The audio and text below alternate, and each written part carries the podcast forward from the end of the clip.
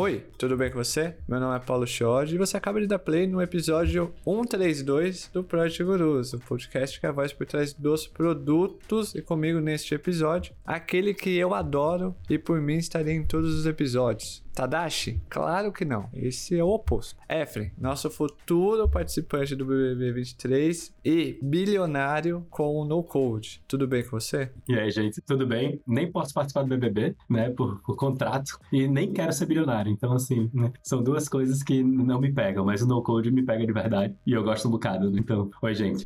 Hoje a gente vai falar sobre Project Hack, que é um assunto que você acabou de falar que ama, e que você tem aí um workshop workshop, curso de gambiarra. É, é isso, né? Você conseguiu transformar em negócio as gambiarras, é isso? Isso aí. É, hoje eu tô realmente fazendo isso bem focado em dar esse workshop e tentando ser bem prático. E para mim, Product Hacking no Code é a mesma coisa, mas assim, depende do conceito, né? Eu acho que é um bocado que a gente vai discutir hoje com o Bernardo. E, e que, na verdade, não necessariamente quer dizer sem código, né? Eu acho que isso é importante. Então, no Code é muito mais a mentalidade do que em si código ou não, né?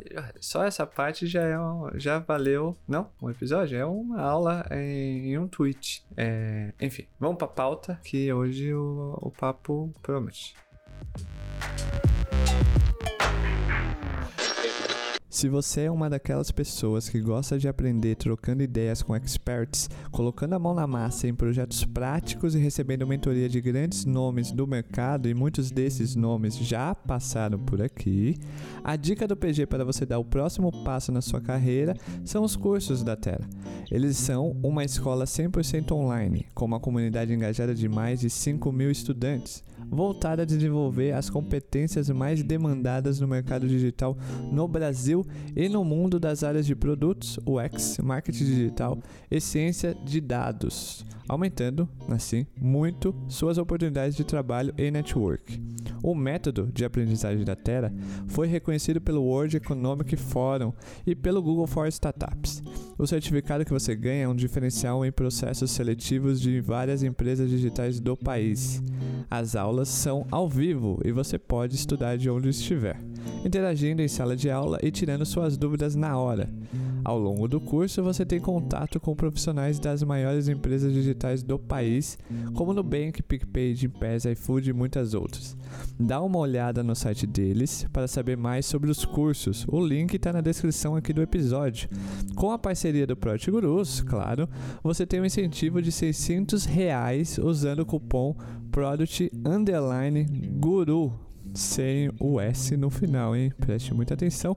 O cupom também estará na descrição desse episódio. Certo? Combinado?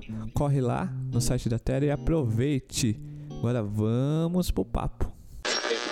Project Hacking trata-se de conseguir iterar rápido no ciclo de aprendizagem de produto. No lugar de construir da maneira certa, focamos em construir o certo primeiro. Não quer dizer que as pessoas de Project Hacking não se preocupam com qualidade, mas focam no uso de ferramentas prontas para entregar o valor mais rápido. Para pessoas de produto, o objetivo é como podemos acelerar nossas entregas e mesmo assim não criar um monolito difícil de manter, evoluir e monitorar. Para isso, o Project Hack foca em como decompor o no-code, ferramentas adequadas e afins. Essa parte, a nossa produção é muito é, preguiçosa, porque está no período de BBB, e a gente só deu um copy-paste da descrição do, do workshop do F. Apenas isso. Nosso APM está muito mais focado em proteger o Arthur Aguiar no BBB do que de fazer o trabalho dele. Mas resumindo, antes de eu passar pro Bernardo, resumindo, Efren, Project Hack é o sonho de todo stakeholder. É isso, né? Eu sempre acho. É entregar rápido, entregar valor é, de uma maneira que eu consigo testar e, e ter experiência do produto na mão do usuário, da pessoa usuária, né? Então acho que é a coisa mais interessante que eu tenho. Se for pensar pelo stakeholder, eu, eu entendo isso. Mas não quer dizer que a gente também não aplique regras de engenharia de software no code. Então isso é uma coisa importante também entender. É muito, é muito ruim quando o pessoal compara alguém que fez uma gambiarra e chegou e disse aí, pega uma pessoa depois, uma pessoa desenvolvedora sênior e diz, nossa, você fez uma porcaria isso. Tá, então, mas assim, ajuda então, com as regras de engenharia de software, aplicar a mentalidade de engenharia de software, de decompor aquilo direitinho e conseguir fazer um hack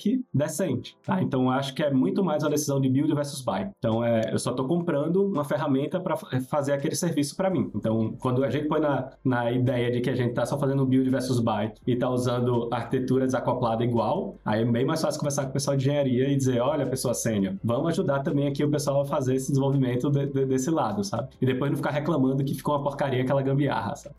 Ou ainda bem que o Efren, ele explicou tudo. Porque só aquela primeira parte da resposta já, já ia gerar um efeito Amanhã, a stakeholder mandando to todos os project managers embora. Aí cria uma área de project hack, aí contrata 300 project hack, aí vira a festa das gambiarras, tudo por culpa de uma fala do E no PG. Não que isso não seja o sonho dele, mas é, a gente, vamos passar pro Bernardo antes que a gente se comprometa mais ainda. Seja bem-vindo ao Project Gurus, ele, ele, Bernardo, uma, uma das referências no assunto no Brasil e que está no mundo. Bernardo, seja bem-vindo ao Project Gurus, tudo bem com você? Oi pessoal, tudo bom? É, tudo bem sim, e vocês como estão? Prazer falar aqui com vocês, Paulo, Efraim. Uh, o Efraim eu já conhecia, né? O Paulo, que, é, que realmente é o prazer de conhecer. Não tem mais prazer, Não. acabou. É isso. Eu, eu, eu senti isso na, nas, nas interações aqui no backstage. Eu não quero é, trazer a público é, esse clima meio pesado que claramente, né? E, e, ele, e ele tá sendo modesto, viu, Xiodio? Porque é o seguinte, ele tá dizendo, ah, você falou que ele é referência, ele é mesmo. Porque para mim é o seguinte, é, não chamar de produto hacking mas fazer os hackings acontecerem e fazer entrega de produto de funcionalidades completas é exatamente o que a gente está fazendo. E aí eu, o que eu acho bem legal assim é que é, são experiências bem diferentes. Normalmente a gente tem um conceito de product hacking dentro da área do produto. E o que eu acho legal que o Bernardo, né, e a experiência toda lá na Loft aconteceu é que veio de dentro de Ops, né? Então, a ideia de tecnologia fora de, de, de tecnologia. Então, eu acho que isso foi bem legal. É, Bernardo, na verdade, é, é, é, de computação. Então, assim, eu achei bem interessante porque ah, também o time de produto tem aquela toda. aquela vai, acho que é ignorância, vamos botar assim, no sentido da palavra pura e não no sentido de, né, de ruim da palavra, mas de dizer, poxa, o pessoal de operações não pode mexer nisso, sabe? Porque senão vai quebrar tudo. Poxa, às vezes do outro lado a gente tem gente que entende tanto quanto, ou até mais do que as pessoas PMs que a gente tem de tecnologia, sabe? Então eu acho bem interessante também essa pegada e foi algo que começou naturalmente que, que é, quando a gente conversava lá na, na Loft,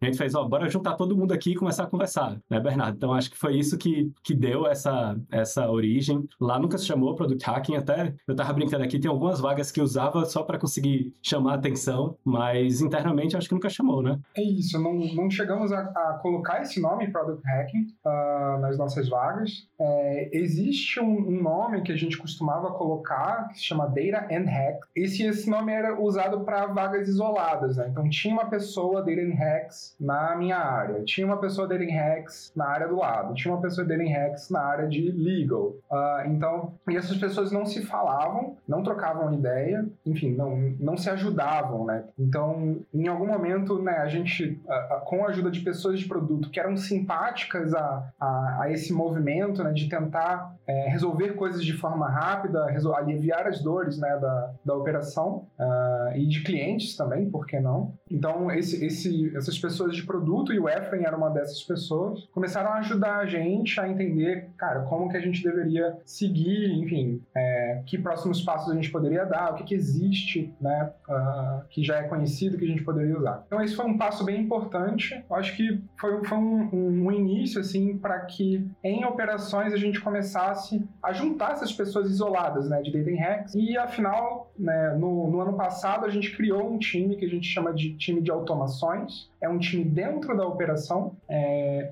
e esse time ele concentra bastante escopo uh, de apoio às operações e aí é, fornece os hacks, é, implanta a ferramenta, ferramentas de prateleira, software as a service, é, alimenta essas, essas, essas ferramentas, recolhe o, o, o, resultado do processo e alimenta outras ferramentas, enfim, entrega, integra as ferramentas, né? É, então, a gente faz de tudo um pouco e, no final, assim, se eu pudesse resumir né, é, essa atuação, seria de é, a gente melhora a produtividade da operação, a gente é muito focado nisso, de remover processo manual, remover, sei lá, copy-paste e coisas correlatas. É, e, ou, mas a gente também tem uma, uma atuação de tirar novas operações do papel. Isso é um ponto, ponto bacana porque são, são iniciativas que, em geral, o time de produto não vai pegar, porque ela ainda não tem relevância. Ela ainda não vem de um direcionamento estratégico, e nem teria como, porque ela mal nasceu, né? Então a gente vai ajudar essa operação a nascer. A gente vai testar algo que, tipo, não está provado, né? E aí, quando dá certo, aí vem o time de produto. E me parece uma ordem bacana das coisas acontecerem. E aí é aí que a gente está atuando hoje. Imagina que louco, Chiodi, o pessoal de operações fazendo discovery, hein? e entregando as, as features funcionando. O... Eu acho que vamos tentar ocultar isso, porque senão isso vai virar. Não, todo mundo de operações vai querer fazer discovery de três meses, aí seis meses, vai dar, vai dar ruim isso daí, entendeu? O, a gente, o Bernardo e o Efren são tão é, gigantes no, na área de produtos e, e, no assunto de Project Hacker, que eles, nessa troca, é, nessa conversa deles aqui, que eu só fiquei admirando, ouvindo e aprendendo, é, eles já responderam N perguntas, não? O que seria o Project Hacking, como Hacking? É, mas antes da gente começar indo mais fundo, fundo sobre Project Hacking, Bernardo, qual é a sua história? A gente já deu um. A gente fez o nosso trabalho, né? A gente stalkeou seu LinkedIn. É, link na, na descrição. É uma história interessante ali, de carreira, mas qual é a sua história? Boa. Cara, essa pergunta a gente podia sentar num bar pedir umas, umas cervejas para quem é de cerveja, um refri, uma água para quem não é de cerveja. Mas assim, a minha história, a minha carreira é meio de cabeça para baixo mesmo. É, eu, eu tenho 31 anos, eu sou formado em engenharia de computação enfim, esses são os títulos menores, né? Na verdade, eu sou, eu sou pai da Alissa, minha filha de dois anos, sou esposo da Bruna, depois vem isso aí, né? Detalhe. Mas, né, nesse mundo do trabalho, é, eu, eu me formei em computação lá em 2014 e eu tava meio em crise, assim, né? E aí eu, cara, que, que eu faço da vida? E eu sabia, eu tinha umas experiências bacanas, por exemplo, de, de empresa júnior, né? De organização de, de, de empresa já. Assim, cara, eu vou tentar, então, uma, uma área de negócio, ver se eu me encontro. Porque eu não tava me encontrando, né? Na vida. E eu comecei por aí. Eu comecei em áreas de negócio é, e comecei, assim, por sorte, desde o início eu comecei a trabalhar sempre em áreas que eram muito, digamos assim, intensivas em dados. O trabalho era muito intensivo em dados. É, então eu comecei trabalhando com dados de pesquisa, de, de é, customer survey, né? É, é, na, e eu comecei, no, na verdade, no, aer, no, aeroporto do Galeão, com a concessão que teve lá no, naquela época. A empresa estava assumindo o controle do Galeão, é, uma empresa privada, e tinha muito né, a, a se desenvolver em termos de, cara, como que a gente deixa o passageiro feliz aqui, né? Porque o Galeão só tinha notícia ruim. Você pegava na mídia, tinha mais. O, o, o, o Galeão era menor que o aeroporto de, de Guarulhos, era tão ruim quanto, mas tinha mais notícia ruim do Galeão do que de Guarulhos. Por quê? Enfim, a gente foi entrando nisso, né? Gerando muito dado, fazendo muito pesquisa com o usuário lá desde o, desde o início. É, e aí, tipo, era pau pra toda obra. Eu fazia, é, é, gerenciava a empresa de pesquisa, pegava os dados de pesquisa, planejava a pesquisa, é, analisava os resultados, né, séries temporais, fazia análise, fazia de tudo. Aí usava um pouco do, do conhecimento de computação, botava umas análises bacanas, ó, fazia regressão, coisa bonita. É, e aí eu fiz isso para essa, é, numa parte interna, né, área de negócio é, área de planejamento, né, e tal. Depois eu, eu fiz isso para uma parte mais externa, uma área mais comercial, e aí eu mexi com tudo, cara. Era dado de mercado, dado de eficiência operacional, é, dado de, de rotas, rotas aéreas, né, porque imagina o comercial do aeroporto. Tem dois, tem dois lados, o lado de loja e o lado de voo. Eu estava no lado de voo, então a gente tinha que trazer voo para o aeroporto. E aí a gente falava com as empresas aéreas e tinha um player muito importante também que era o governo. Então, a gente tinha que falar com o governo, a gente tinha que conseguir falar com o governo. E a gente não conseguia. E para isso a gente Cara, fiz, fiz até modelo econômico, modelo de impacto econômico do aeroporto. Pô, quantos empregos são gerados em razão do aeroporto existir com essa malha aérea? Né? Então tem toda a indústria de, de turismo, hotelaria, lá, lá, lá, lá, um monte de coisa e, assim, bilhões e bilhões de reais envolvidos. Então é muito legal, né? Foi um trabalho muito bacana. Eu fiquei cinco anos no aeroporto. E aí, cara, a vida virou de cabeça para baixo a minha, a minha esposa foi para São Paulo, é uma oportunidade bacana de, de emprego. Eu falei, já vou, calma, eu já, já chego. E aí a gente ficou grávido, ela ficou grávida, né? E eu falei, então tô indo. então, o que eu ia esperar, né, um tempo para ir, eu acabei indo rápido, fui para o quinto andar, em São Paulo, isso é 2019. Fui para o quinto andar trabalhar em operação, e aí a gente cuidava da parte de aluguel em São Paulo, o quinto andar nem estava na compra e venda ainda. É, trabalhava é, com dados também, mas dados uh, operacionais de, de, como, como, como iam os funis né, de, de aluguel de São Paulo. E aí, cara, de novo, puxando mais um pouquinho da, da minha formação, trabalhava lá com muito é, SQL. Tinha que, cara, puxar dados de tudo que era lugar, de tudo que é jeito, de banco operacional, de banco analítico, data warehouse, juntar A com B com C com D, enfim. É, foi bem legal também. Não durou muito porque pandemia, né? E aí a gente acabou de ter um layoff do quinto andar. E em 2020 teve um, e nesse eu tava. É, e junto comigo, muita gente boa. Uh, e logo depois eu entrei na Loft. Então a Loft veio pegou essa galera do quinto andar que, é, que não foi aproveitada lá. E, cara, quando eu cheguei na Loft, foi assim, eu olhei e, e, vi um mundo de oportunidade, porque era um crescimento absurdo, a, as operações estavam nascendo, a Loft estava meio que pivotando o modelo de negócio, ela estava no modelo de negócio só de é, compra, reforma e venda, que é o iBuyer, e estava virando para o marketplace uh, de imóveis, e cara, um mundo de oportunidades, muito diferente uh, do, que, do que a gente tinha visto antes no Tomé, na época, né? Comparando os dois momentos ali. E aí, é... cara, pô, tem uma pessoa aqui, digamos assim, versada em computação, né? Eu, formado, na verdade, mas um pouco enferrujado e muita, muita ineficiência né, na operação. Tipo, começou ali, um processinho, deixa eu automatizar isso aqui. É, então tá tudo em planilha, é, um monte de planilha, um monte de coisa desnecessária. Então a gente começa a pensar o processo e, e puxando, olha, isso aqui daqui para cá, vamos automatizar isso aqui. Daqui para cá, vamos automatizar. Essa planilha não serve mais. Essa outra aqui também morreu. Né? E, enfim, começou assim e depois o negócio começa a ficar. É, é, a operação começa a ganhar tração, né? É tipo, beleza, planilha não vai dar mais certo chega de planilha. O que, que existe aí que a gente pode usar? Hum, pô, existe aqui esse negócio chamado Pipefy. Vamos botar esse Pipefy para rodar? Tipo, a gente não depende. É, é, ok, existe aqui um, um, CRM, mas até a gente modificar esse CRM que está implantado, vai demorar aí meses. Discovery, delivery, é, vai, vai ser um MVPzinho e aí depois é, vai crescer. Então a gente ainda vai provavelmente dar passos atrás para dar passos à frente. Tem time de produto? Pô, não tem.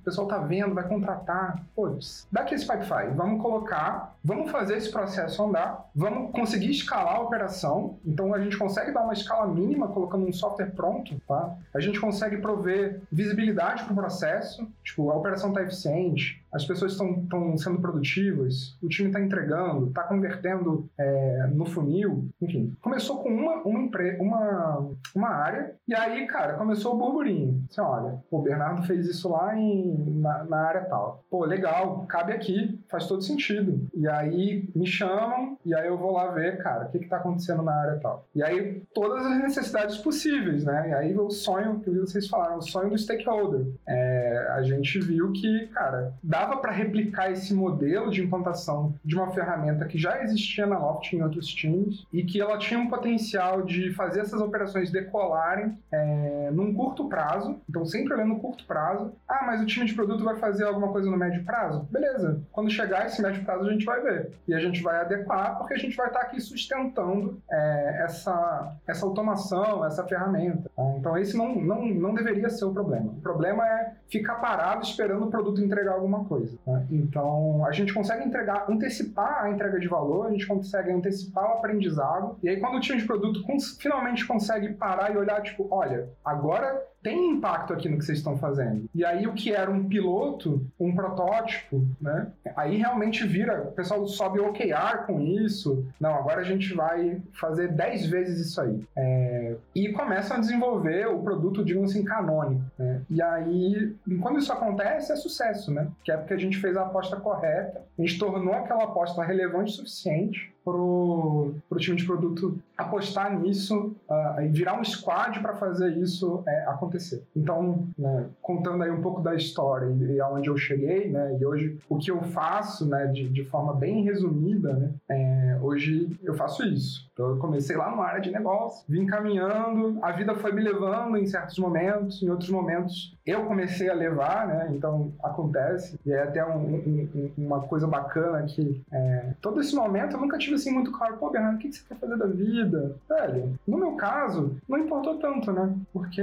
ok, eu fui descobrindo e, e as coisas foram, foram, dando certo, né? E eu, ok, ainda tinha alguma condição de, de dizer assim, beleza, eu vou testar essa, esse caminho aqui. E se der errado, eu posso testar o outro caminho. Isso foi muito bacana, me deu muita segurança, né, de, de desbravar esse mar, eu diria. É, e é isso, isso que eu acho bacana dessa, dessa história, né? Mais do que do que eu tô conseguindo fazer hoje, né? É esse caminho, é olhar para trás e ver que, cara, que caminho eu acho legal, né? É, conseguir fazer essa transição muita gente, né, fica tentando, é, tá tentando trocar de carreira, tentando encontrar um, lugarzinho que, que é mais aconchegante, né? Então, é, eu gosto de contar essa história, sempre, sempre fico é, animado para contar, né? E aí vocês têm que me cortar, porque senão. É, é eu, eu ia dizer, Agora a tua deixa foi, vem que a água tá quentinha, né? Então, assim, eu achei bem bom. E eu acho massa pegar essa história para botar em termos de produto, assim, que eu achei muito legal. E porque quando eu falei com o Chiodi, eu digo, ó, pessoal legal tu trazer o Bernardo para falar aqui. E é, eu acho muito engraçado, porque o Bernardo, ele fica com muito cuidado para não dizer que é de produto, sabe? E, e, eu me divirto com isso. Mas o,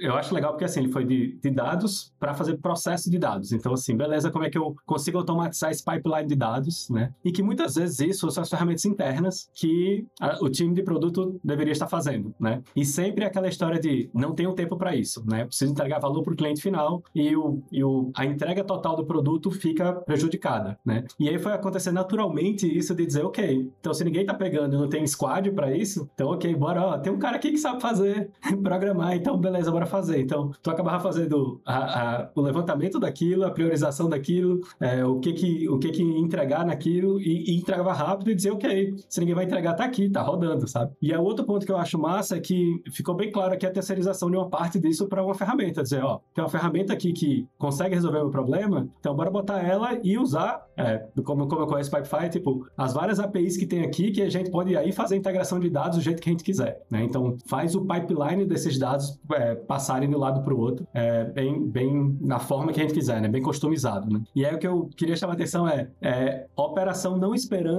o time de produto para fazer aquela entrega de valor, sabe? Eu acho isso muito massa e uma cultura que eu vejo, poxa, em várias empresas que é, inclusive eu posso meter código no produto do, do, do outro time, sabe? E, e é, essa é mudança de cultura que, por exemplo, hoje eu não consigo fazer. É, e, e, é, e para mim isso é dizer, ok, não tá assumindo, eu preciso fazer essa entrega de valor, ok, vou tocar isso e essa entrega de valor vai ser feita. Aí o que eu entendi também do Bernardo, que eu queria aproveitar para perguntar é, o tão difícil desses hacks é mensurar o impacto, porque só quando o time de produto percebe que tem impacto e que põe no OKR é que está sendo, ah, beleza, então agora tô vendo que tem valor, então beleza, agora eu vou fazer. Então acaba sendo um processo de discovery interno, assim, do, do produto interno, sabe? Então eu acho bem, bem legal esses pontos processo e eu tava anotando já para não esquecer nada aqui, eu acho que eu não esqueci de nada dentro dessa, desse pipeline todo de, de, de informação que tu mandou.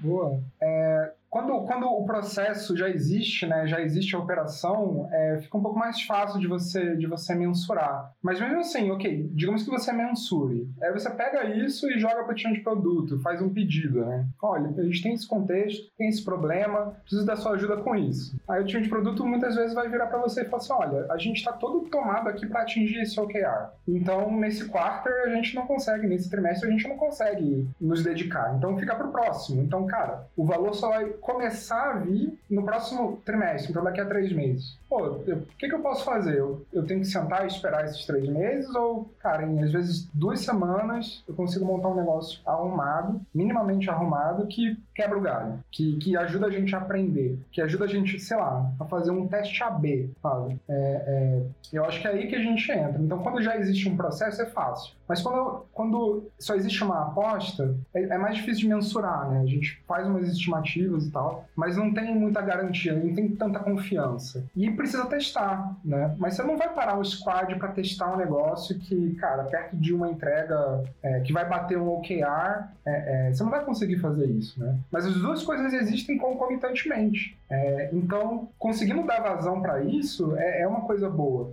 Então, existe hoje um produto na Loft é, que foi exatamente assim, tipo, olha, o squad, um, um dos squads não ia conseguir dar, dar atenção, então a gente tinha condição né, de contratar um fornecedor, é, colocar um, juntar com, com, um software que a gente já usava, integrar os dois e fazer um produto acontecer, sabe? É, e hoje esse produto é, é super relevante para a Loft e até hoje ele é sustentado com, é, é, com tecnologia, né? Por que não? Então existe código ali, a gente coda aqui no, no nosso time, embora não sejamos desenvolvedores de ofício, tá? Eu pelo menos nem eu nem me considero desenvolvedor de ofício, embora seja formado em computação e saiba codar alguma coisa. Mas o time não é e, e, e, e a gente consegue colocar coisas de pé que no final são, são produtos. Não é o produto canônico e proprietário da Loft, é, não, mas está aí de pé, entregando valor, tipo, na casa de centenas de milhares já, sabe? Então, assim, é relevante. E aí, cara, torna... isso não existia, né? Não existia, era zero. Gente saiu do zero. E aí a gente, hoje tem um, tem um, digamos assim, um problema bom, que é algo que funciona, que traz dinheiro, né? Que, que gera valor para a empresa, é... e que a gente tem a condição hoje de fazer algo que vai ficar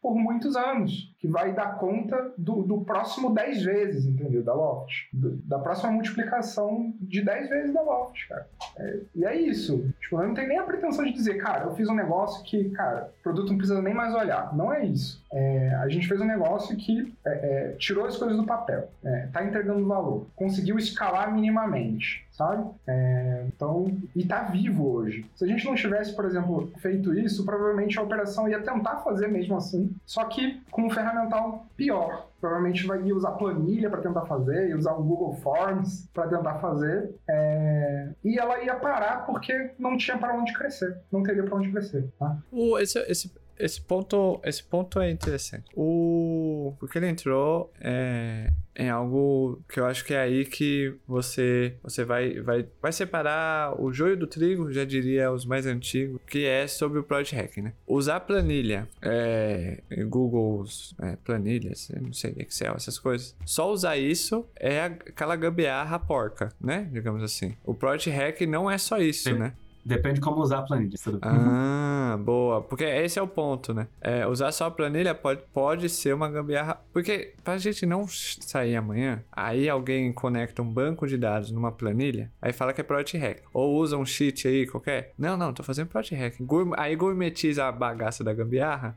É, e aí fodeu tudo. O, aí a pergunta é: quais ferramentas, ô Bernardo, é, seriam as mais, tipo, básicas para uma empresa ou para uma pessoa que quer fazer um project hacking? Quais as ferramentas? A gente já sabe que é, a planilha do Google, não, já percebeu isso. É, então, uh, dá para fazer uma coisa, alguma coisa legal usando planilha, é, Google Sheet. Uh, dá para fazer algo arrumado sim. É, inclusive no quinto andar eu cheguei a fazer, tá? lembrei, eu tava lembrando agora. É, mas também dá para fazer porcaria, então é, é muito fácil é, fazer porcaria, esse é, o, esse é o ponto. Então é, preciso, para usar planilha, é preciso saber até onde ela vai também, que não é muito longe, mas é, é preciso ter ciência disso, porque senão você vai ficar preso nela e depois só vai ficar tentando apagar incêndio com ela. E o mesmo se aplica a outras ferramentas, então Tipo, a galera gosta muito de usar Zapper, por exemplo. Eu acho o Zapper fantástico para problemas simples. Cara, você tem que pegar um evento de um lugar com um webhook e jogar em outro lugar. Pode até fazer um calculinho ali e jogar em outro lugar. Cara, quando o Zapper faz isso, é, é ótimo. Mas quando a galera começa a querer usar o Zapper para resolver uns problemas mais complexos, né? Tipo, fazer cinco chamadas diferentes no mesmo sistema, ou sistemas diferentes e tal, é, botar um monte de condições lá no Zapper, ele se torna uma ferramenta ruim porque ela, ele passa a ser difícil de você dar manutenção, ele passa a ser difícil de você, inclusive, configurar, porque você precisa encontrar um evento de exemplo para cada condição que você tem ali, e aí, cara, é, começa a virar uma dor de cabeça. E quando ele quebra, você precisa fazer lá o troubleshooting, rapaz, se, se, ele, se o Zapper chegou nesse ponto, é, é porque uh, a coisa tá feia. Então, cara, o Zapper também é, um, é uma ferramenta bacana para você começar, uh, ah, para você tirar algo do papel. E ele, ele, eu imagino que ele também vai ter um, um, um limite ali. É, então, cara, Zapper e Sheets resolvem muita coisa. Mas, uh, em algum momento, se você é, é, quiser fazer algo mais complexo, eu acho que você tem que sair disso é, e, e, colocar uh,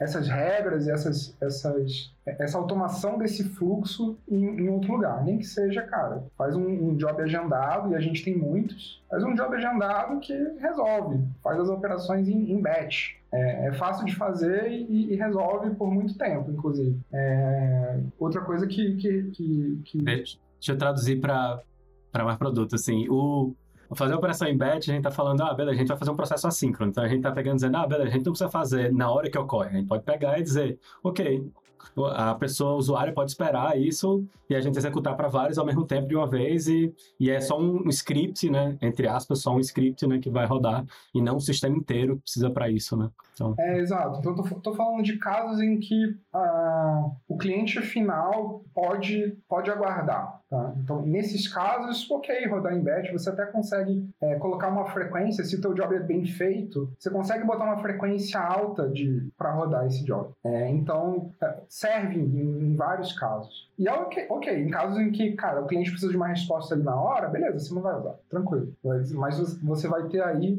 é, outras, outras é, alternativas. É, então, falei de Zapper e de Sheets. Uh, e de Jobs e de jobs. É, a gente usa muito aqui no, nosso exemplo, a gente é muito enviesado para fazer jobs. Uh, o que, que, que, eu chamo por jobs? A gente faz hoje é, scripts em Python. Então é uma programação é, mais tranquila em Python. A gente não tem, por exemplo, pretensão nesse caso de fazer sistemas em si, definir um monte de classe, é, subir um sistema num servidor e tal. Não. É um job que vai ser chamado, é um script em Python que vai ser chamado, sei lá, de hora em hora, cada duas horas uma vez por dia, e vai executar uma tarefa ali delimitada é, e que vai fazer o trabalho dela. E que, cara, a partir dali você consegue monitorar, né? você consegue ver se falhou, você consegue ver se fez o que tinha que fazer. É, então dá para fazer algo que é arrumado com isso. Não precisa, assim, uh, ser o mestre da programação para fazer. Então você pode só ter a script simples. Então aí também tá, tá,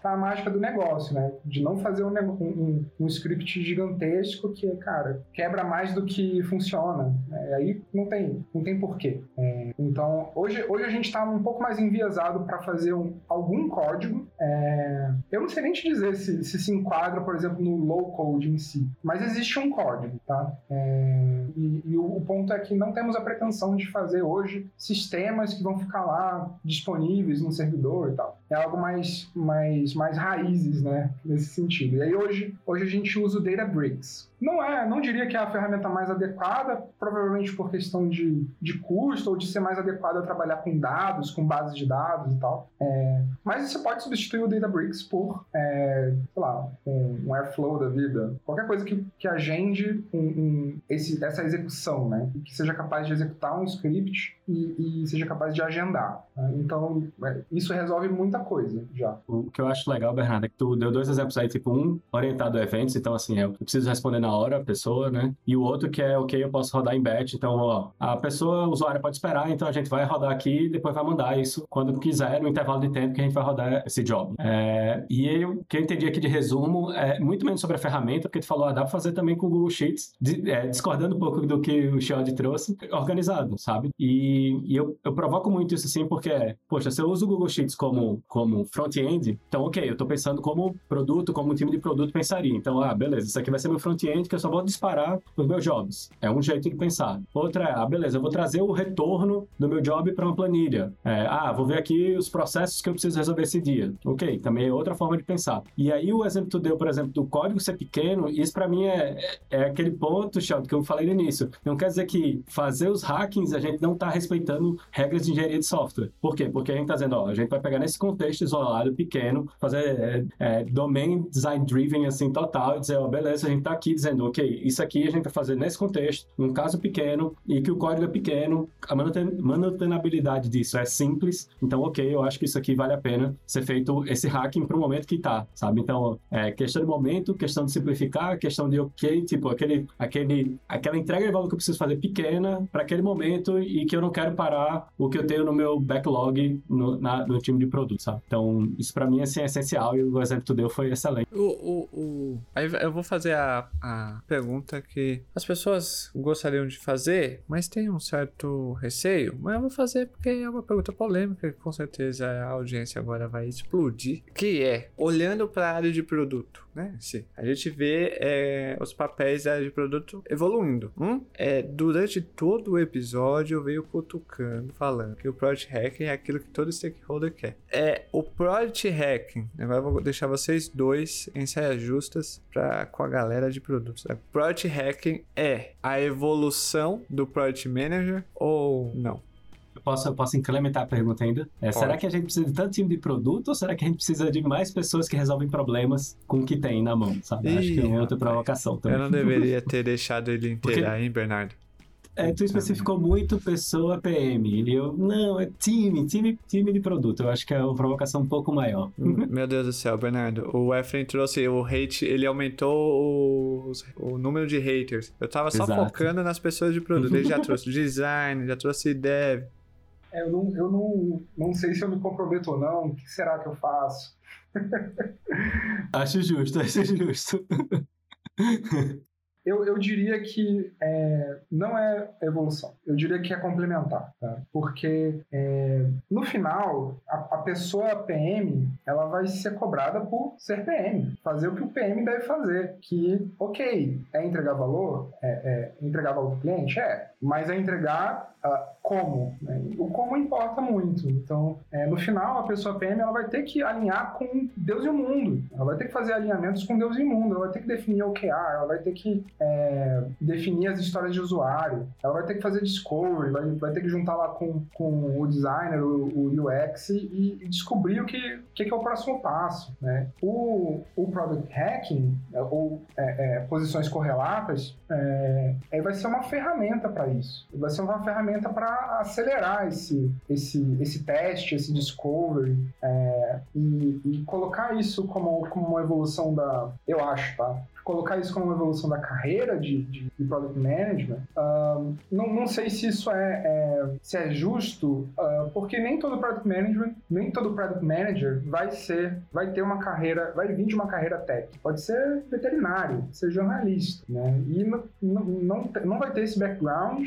é, e então você estaria reduzindo todo o escopo, toda a diversidade que hoje compõe essa, essa área de, de product management para pessoas que são versadas em tech, né? que não necessariamente é, é, é, é o que as pessoas PMs precisam ser. Então eu acho que é complementar. Eu acho que a, ajuda a aprender mais rápido né, é, sobre o produto, sobre o cliente. É, eu acho que é muito bom quando a pessoa que vem de uma carreira tech consegue fazer as duas coisas. E tem um outro ponto, que aí também eu gosto de polêmica, eu vou colocar aqui, que é, é a pessoa, eu acho, tá? Que a pessoa PM que tem tempo de, de, de no final do dia, ainda fazer um, um, um hack, é, talvez ela esteja um pouco desafio, porque ela, deve, ela deveria alinhar mais, ela deveria é, é, garantir que o dela tá feito, e isso já toma já toma as 8 horas do dia, tá? E a gente está colocando coisa para o PM fazer e achando bonito que o PM vai trabalhar o fim de semana inteiro, vai trabalhar de madrugada, e a gente também deveria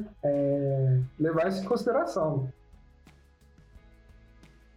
É, eu acho que ele ainda foi muito é, educado. O, eu, eu, eu, gosto de fazer uma comparação bem legal que é o seguinte: é, antes a gente perguntava se a pessoa sabia Word, Excel, PowerPoint. Eu, eu tô, tô, ficando velho. Então, assim, era, isso era beleza, uma coisa que era um diferencial. Ninguém pergunta mais. É, marketing. Antes o pessoal perguntava: você sabe fazer ads? Ninguém mais pergunta para alguém de marketing se a pessoa sabe fazer ads, sabe? Eu tô sendo arredondando, assim, é, tentando mostrar a evolução. E para mim, eu sinto muito disso, assim, que times de produto cada vez mais vão saber ferramentas que vai precisar cada vez menos de time de produto desenvolvendo. Então, eu, eu acho que isso é uma evolução nesse sentido, tá? E eu acho que quem não tá evoluindo assim e tá muitas pessoas PMs pensando em fazer, ah, eu preciso fazer um discovery em três meses, então é, é um pouco complicado, sabe? Então, é, eu acho que esse é o ponto principal. É, é, poxa, acompanha a evolução também das ferramentas, sabe? Todas as áreas é natural isso. Então, o produto vai sofrer igual com isso. Então, o tempo livre que o Bernardo tá dizendo, eu acho que não é nem. É tipo, eu acho que é muito relativo a código. Mas eu não vou chegar e perguntar, ah, eu posso usar um form como front-end e chamar o webhook aqui, sabe? Ou mesmo, ah, beleza, eu posso, já que tu não pode fazer API, eu posso botar um webhook por enquanto aqui no Zap, vai funcionar? É, é, é algumas formas de ver. E ok, é, ah, tem que chegar no Pipefy para você começar o processo, ok, me diz qual é o endpoint do Pipefy que eu tenho que chamar, e ok, eu vou chamar, sabe? Então, é, é, é se confortável nesse nível de, de, de, tecnologia. Eu acho que todo mundo precisa programar, como, como o Bernardo falou, vir de veterinária. E tudo bem. Mas do mesmo jeito que a gente se sente confortável hoje, ninguém mais pergunta se a gente sabe usar o Word, Excel, PowerPoint, né? E que ninguém marketing vai perguntar sobre se você usar o TM. Então é a mesma coisa, acho que vai acabar acontecendo naturalmente com o produto. Assim, ó, a gente precisa validar. E aí, vamos fazer alguma coisa aqui, sabe? Então eu, eu, eu sinto que é um pouco disso, sim. E, e aí eu vou aproveitar para emendar uma pergunta e, e com o Bernardo e dizer assim: quantas vezes tu viu realmente o time de produto assumir aquilo e começar a rodar de verdade? Que viu o valor no produto interno? Isso para mim é uma coisa bem delicada que eu raramente vejo esse valor acontecer de verdade. E eu vejo que, na verdade, o hack vira eterno, sabe? Então, assim, é, se eu tiver exemplos, eu, eu, eu, eu, tenho muito problema de pessoas de produto entenderem valor na, na, na persona que, que tá na operação lá e, e acelerar o que aquela pessoa tá fazendo. É, eu acho que, primeiro, eu concordo com, com o Efren quando ele disse que, cara, é, conhecer o que existe e usar no momento certo é, é algo importante para o PMT. Imagina que, cara, é um cinto de utilidades ali que ele tem que cada vez estar incrementando e puxando essas, essas ferramentas na hora certa. Não dá para viver é, fechado. Então, estou super de acordo com o Efraim em relação a isso. Só, só não, não diria que, é, que é uma evolução da carreira, né? Eu, eu acho que eu entendi por esse, por esse ponto, né? É,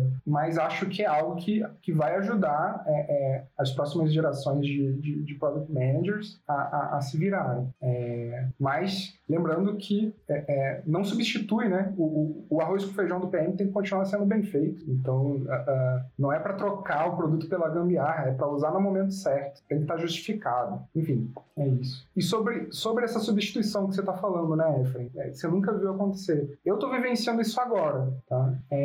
A gente tem aqui na Loft Uh, até o produto que eu comentei mais cedo, né? Que olha, tá funcionando aí para é, um volume bem grande já de, de, de interações e é, eu tô, a gente está aqui num, já há algumas semanas costurando é, a evolução dessa, desse hack né, para algo uh, que vai ficar no domínio de produto, é, algo que, que vai ser substituído em partes, por enquanto, por produtos, é, por sistemas Loft Tá? É, e está sendo uma coisa interessante, porque é, uma coisa que você você você tá certa, tipo, por vontade própria, é, é difícil acontecer. É difícil uh, bater no peito e dizer, não, agora a gente vai pegar esse hack e vai transformar ele num produto. No nosso caso, isso está acompanhado de um direcional estratégico de eficiência da operação. Então você tem os squads já olhando para o que existe na operação, e aí eles encontram os nossos os nossos hacks. É, e aí eles vão entender, cara, mas vocês já fazem tudo isso. E aí até adiciona um certo grau de complexidade no, no Discovery, porque se o time de produto vai substituir esse hack,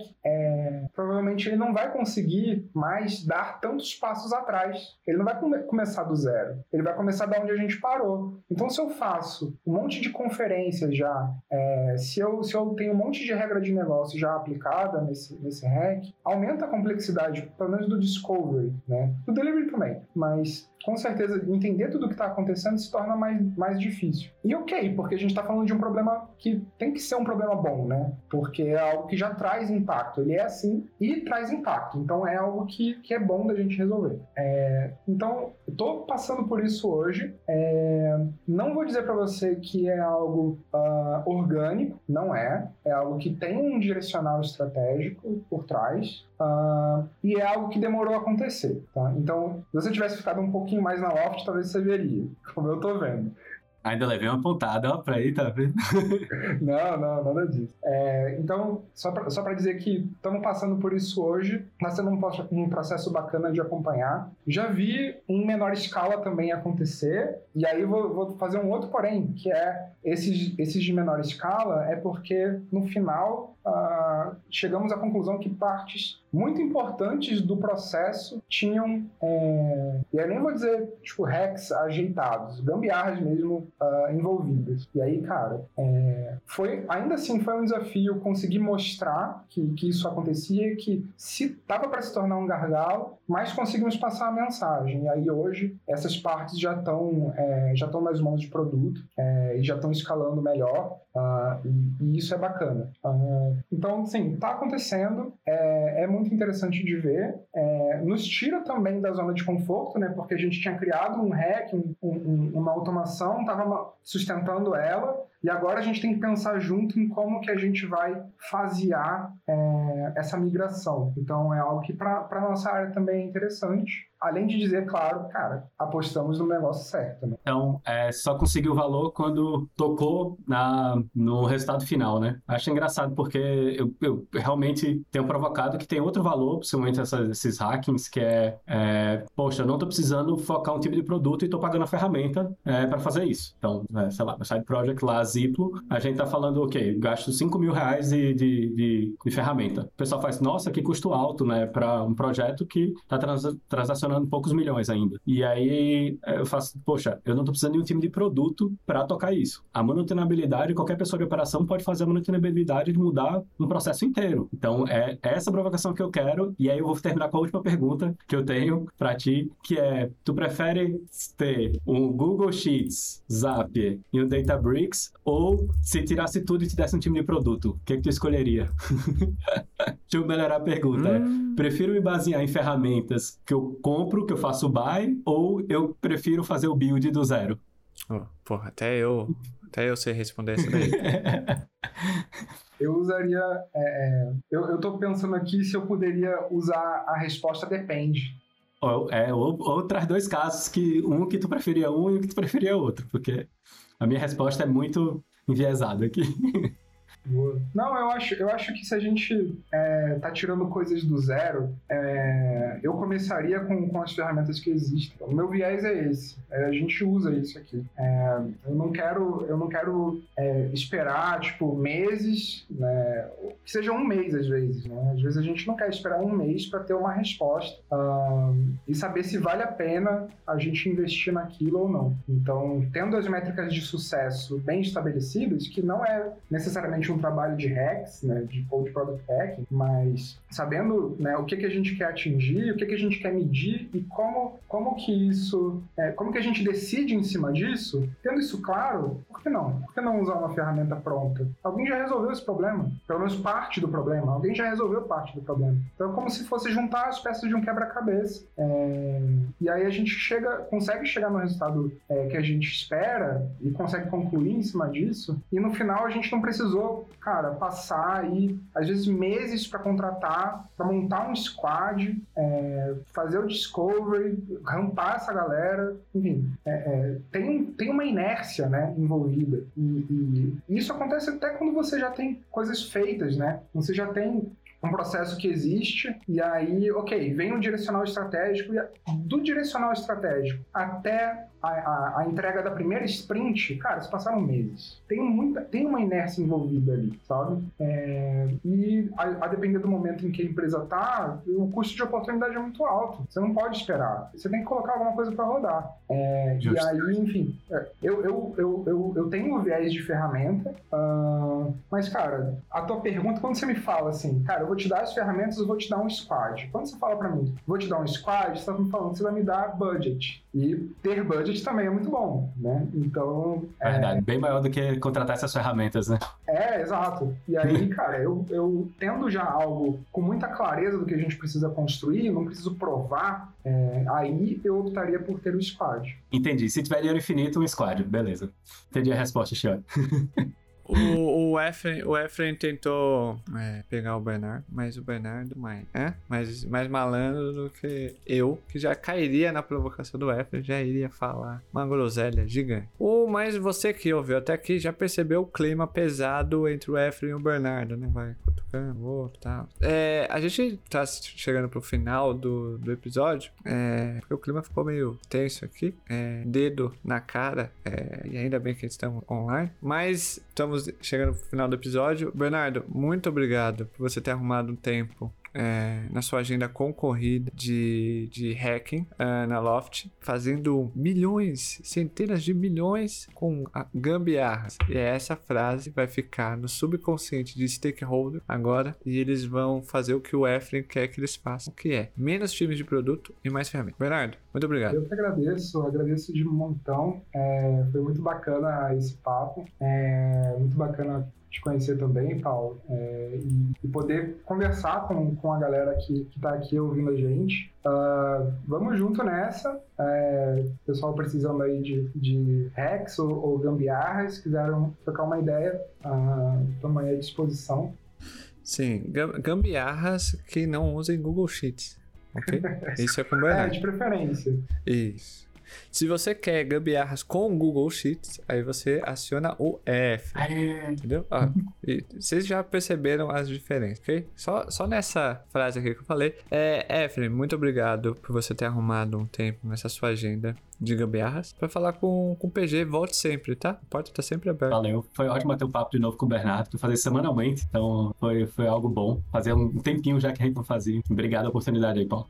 É uma honra para mim, para o PG e acredito que para você que está ouvindo, juntar dois grandes nomes da área de produtos e principalmente quando o assunto é Project Hack ou Gambiarra, certo? certo. É, siga o Efren, siga o Bernardo, link do, do perfil deles na descrição do episódio. O Bernardo falou que muitas pessoas ouvem, sim, são 10 pessoas que ouvem esse humilde podcast. Então, 10 pessoas acessando o perfil do Efren e do Bernardo. E querem levar o, esse conceito, essa mentalidade, não só usar as ferramentas, mas essa mentalidade de, de hacking. Para onde você está trabalhando, chama os dois, quem, é, vê a agenda deles, quem sabe os dois vão aí na onde vocês trabalham, dão um talk, porque um trabalha na Globo fazendo hacking. E ele não está ligado àquela maldita linha do, do Premiere, ok? E não é o Efren que, que é responsável por isso. Não vamos jogar hater pra ele. E o Bernard tá fazendo a revolução